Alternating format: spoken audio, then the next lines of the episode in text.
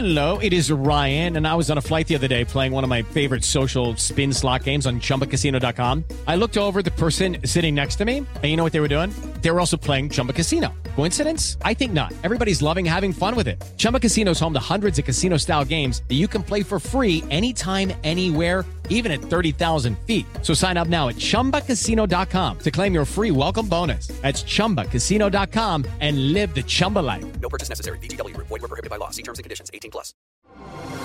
Así sucede con Carlos Martín Huerta Macías. En este podcast recibirás la información más relevante. Un servicio de Asir Noticias. Y este es el resumen de noticias. El gobernador Miguel Barbosa presidió la ceremonia del 202 aniversario del grito de independencia desde el balcón central de Palacio Municipal aquí en Puebla. Tras las 23 arengas en honor a los héroes nacionales y a la democracia, a los pueblos indígenas, a Puebla y a México, el gobernador terminó con un que reviva Puebla y un espectáculo de pirotecnia que iluminó el cielo poblano y una algarabía de miles de poblanos que se reunieron en la plancha del Zócalo. ¡Viva el gran héroe de la democracia, Francisco y Madero! ¡Viva Emiliano Zapata! ¡Viva Francisco Villa! ¡Vivan los hermanos Cerdán Poblados! ¡Vivan los pueblos indígenas de México! Por otra parte, le doy a conocer que en Casaguayo los poblanos festejaron la noche mexicana. El gobernador Miguel Barbosa encabezó el espectáculo de pirotecnia y la presentación estelar de Alejandra Guzmán y de los Asquis. Alejandra Guzmán estuvo presente ahí en este lugar para interpretar sus mejores éxitos musicales. Las y los poblanos disfrutaron de este gran concierto. ¡Que viva México! ¡Que vivan las poblanas y los poblados! ¡A disfrutar el concierto!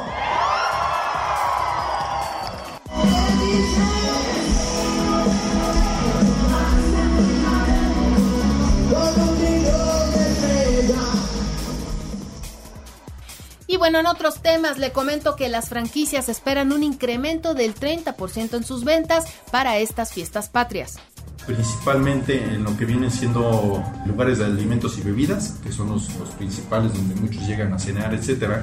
Obviamente restaurantes, los bares, sobre todo los jóvenes llegan a, estar en este tipo de lugares y tenemos la, parte, por ejemplo, del sector comercial, en la cual viene la venta de trajes típicos, la venta de los sombreros, y habrá un nuevo sistema de puntaje que va a facilitar los créditos en el Infonavit. Yo creo que esto va a ayudar a muchísima gente porque a veces la deuda cuando dejaban de trabajar se volvía impagable. Con una inversión de 13.4 millones de pesos inicia la rehabilitación del bulevar en Bosques y se encuentra también pues en pésimas condiciones. Y quiero decirle a los medios de comunicación que antes de que se autorice la intervención de alguna relaminación de una de estas avenidas personalmente voy recorro y se autoriza para que realmente estas inversiones que son muy caras que no solamente es necesario bachear sino mejor dicho relaminar Después de ocho horas de cierre por una fuga de gas LP,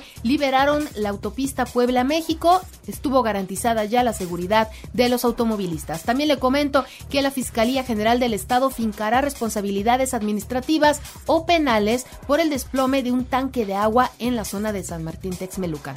Muy lamentable, es una tragedia y desde luego tiene que ser objeto de una investigación de toda índole, la que corresponde a la obra pública que se llevó a cabo, autorización de poner en marcha la utilización de ese lugar y serán investigaciones administrativas, y lo que causó mucha polémica fue lo que declaró la presidenta municipal de San Martín Texmelucan, Norma Layón.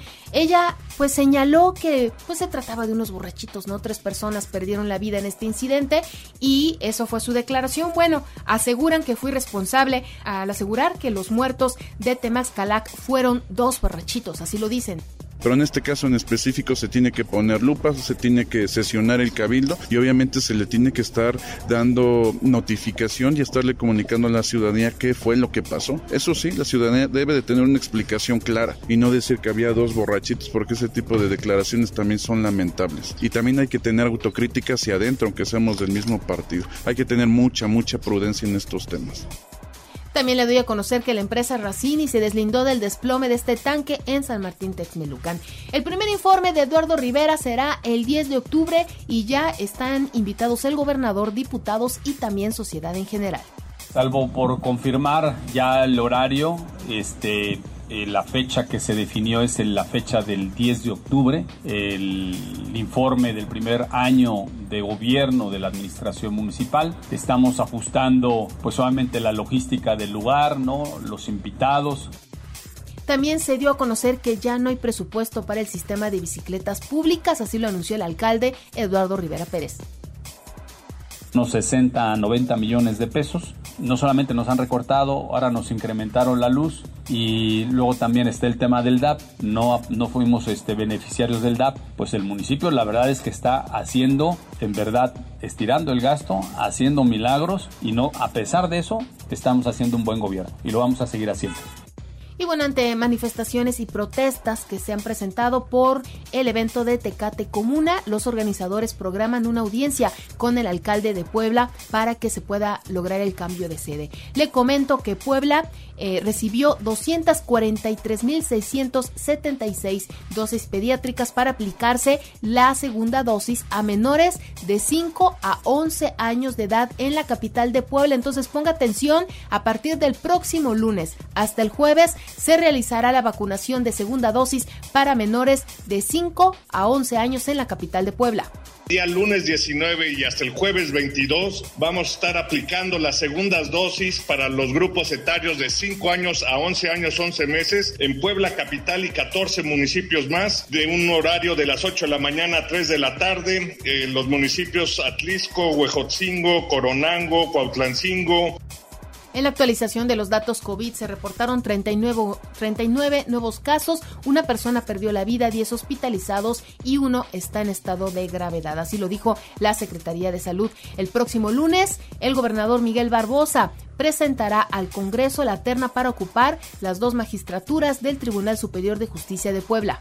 Presentar al Congreso cuando hay vacantes ternas para que el Congreso, por una mayoría de dos terceras partes, determine quién debe ser, quién debe ocupar cargos de esta naturaleza. Yo presentaré el día lunes dos ternas, una de varones y otra de mujeres, para que el Congreso las analice y las resuelva.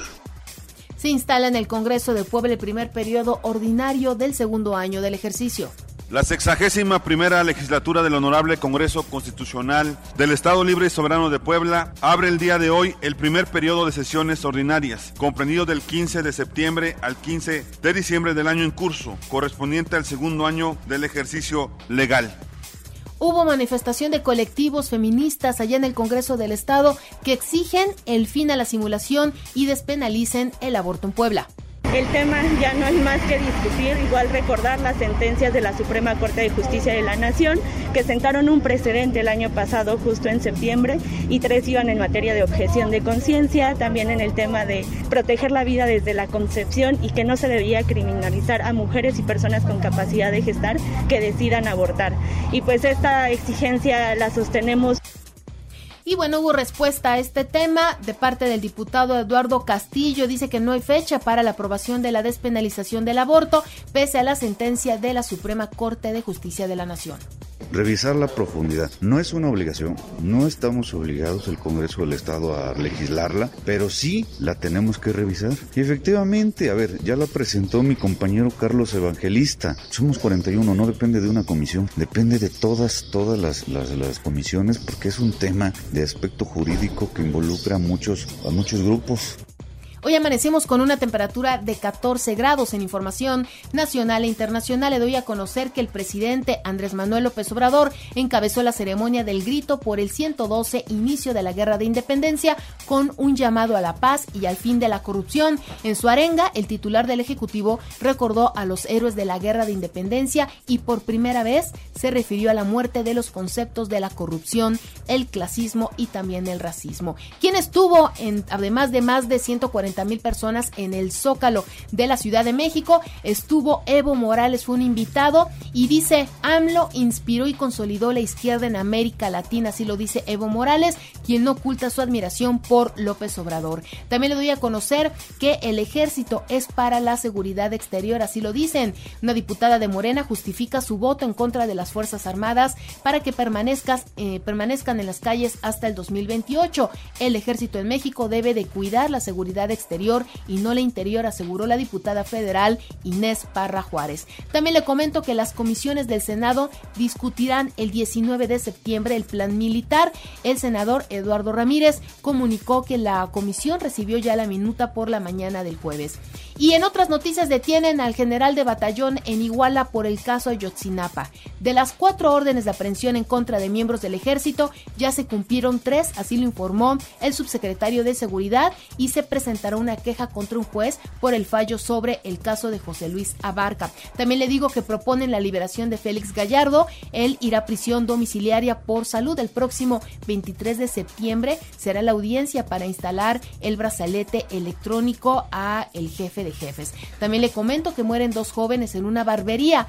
Estalló la secadora de cabello. ¿Usted cree? Bueno, es una imagen que circula en las redes sociales. Creen que la mala calidad en el sistema de ventilación de la barbería hizo que el químico usado como loción se infiltrara en la secadora y por eso es que estalló. Un hospital de Coajimalpa es el más grande a días de su apertura. La inauguración del centro que en el 2015 quedó reducido a cenizas marcará el inicio del proceso de la federalización de salud allá en la Ciudad de México. ¿Y eh, qué está pasando allá en Inglaterra? Eh, los antimonarquistas detienen rutas tras la muerte de Isabel. El movimiento Republic, que fue creado en 1983, adoptó un perfil bajo y reconoció el derecho de la población a guardar el luto. El Partido Verde, que es uno de los pocos partidos políticos británicos que incluye en su manifiesto la oposición al papel político de la monarquía, calificó la muerte de la reina como un momento de gran tristeza para la nación y algunos ven oportunidades en cuanto sepultan a la reina y los ciudadanos se concentren ahora sí en Carlos quieren quitar la monarquía. Xi y Putin arman una alianza antioccidente y denuncian injerencia. Los presidentes de China y de Rusia destacaron su papel como potencias y plantearon dar estabilidad al mundo. También vienen grandes lanzamientos en los videojuegos, los gamers ya los están esperando con ansias y algunos de ellos es el caso de Zelda, ¿no? Que lo están esperando. Algunos de, eh, pues, de ellos ya están incluso afuera de los lugares a donde los van a lanzar para poderlos adquirir. En la información de los deportes, el Cruz Azul venció 2-1 a León en el partido adelantado de la jornada 16 de la Apertura 2022. El Puebla recibirá a los Tigres a las 19 horas en el Estadio Cuauhtémoc en la jornada 15, Mazatlán Toluca a las 21 horas. Este sábado América se medirá las Chivas a las 20 horas en el Clásico Nacional, Monterrey Atlas 19 horas y Pumas Cruz Azul domingo a las 17 horas. El Atlético de Madrid recibirá al Real Madrid el domingo a las 14 horas en la jornada 6 de la Liga Española. Barcelona, Elche sábado a las 9 horas y los Sultanes de Monterrey vencieron 5-0 a los Leones de Yucatán para empatar la Serie del Rey a dos juegos por también las rayas de Tampa de Tampa Bay apalearon 11-0 a los azulejeros de Toronto, Astros de Houston 5-2 a los Atléticos de Oakland. También le digo que los jefes de Kansas City superaron 27-24 a los cargadores de Los Ángeles en el arranque de la semana 2 de la NFL y los Borregos de Puebla recibirán a los Aztecas de Ludlap a las 13 horas en la semana 2 de la Liga Mayor de la ONEFA. La poblana Claudia Romero se colgó la medalla de oro en eh, pues en el series de para taekwondo que se realizó en la zona de Brasil. Y bueno, recuerde que así sucede está en Radio y ahora puedes escuchar a toda hora y en cualquier dispositivo móvil o computadora nuestro podcast con el resumen de noticias, colaboraciones y entrevistas. Es muy fácil. Entra a la aplicación de iHeartRadio, seleccionas el apartado de podcast eliges noticias y ahí encontrarás la portada de Así sucede con nuestros episodios diarios. Si aún no tienes iHeartRadio, ¿qué esperas? Descarga y regístrate en iHeartRadio.mx o desde tu celular en Play Store o App Store. Es completamente gratis. Así sucede con Carlos Martín Huerta Macías. La información más relevante, ahora en podcast. Sigue disfrutando de iHeartRadio.